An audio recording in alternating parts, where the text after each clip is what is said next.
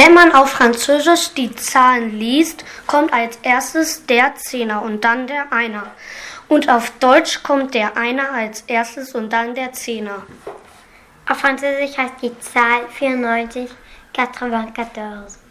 Und wenn man das gleiche Wort auf Deutsch übersetzt, heißt die Zahl 4 mal 20 14.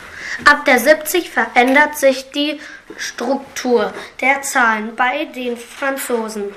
Bei der 70 und bei der 90 bleibt die Ziffer für die Zehner gleich, wie bei 80, 60 und 80, aber bei den Einer werden Zehner dran gehängt.